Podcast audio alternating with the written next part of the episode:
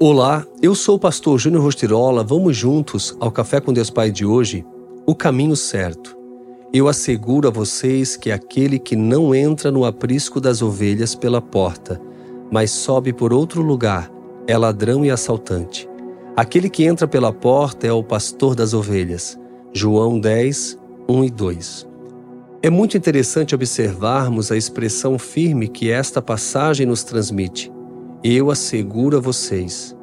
Jesus está dizendo que você pode confiar nele, mas você sabe por que ele está dizendo isso? Porque entre duas pessoas a base precisa ser a confiança. A fé está estritamente vinculada à confiança, e sem fé você não pode agradar a Deus.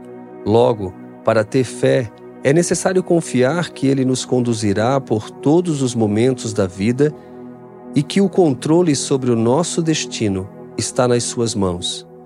Quando Jesus diz que aquele que entra pela porta é o pastor, ele está abrindo o coração para cada um de nós o conhecermos verdadeiramente.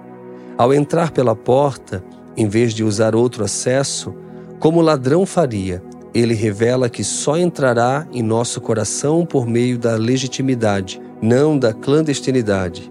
A forma de Jesus atuar é sempre aberta e sincera. Não tem desculpas nem meias palavras.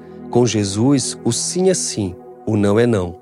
Ao entrar, ele realmente cuida das ovelhas, porque elas lhe pertencem e ninguém poderá arrebatá-las dele.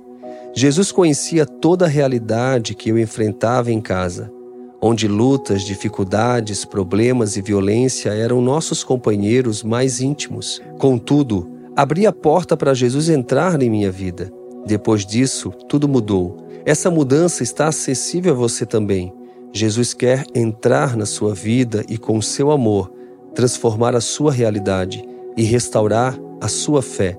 Aceite o convite de Jesus para entregar a sua vida por completo a Ele e viva uma nova jornada. E a frase do dia diz assim: Você não tem tempo para criticar os outros quando está fazendo o que foi chamado para fazer. Pense nisso. Viva no caminho certo e com certeza tudo fará sentido. Fica aqui o meu abraço, o meu carinho e tenha um excelente dia.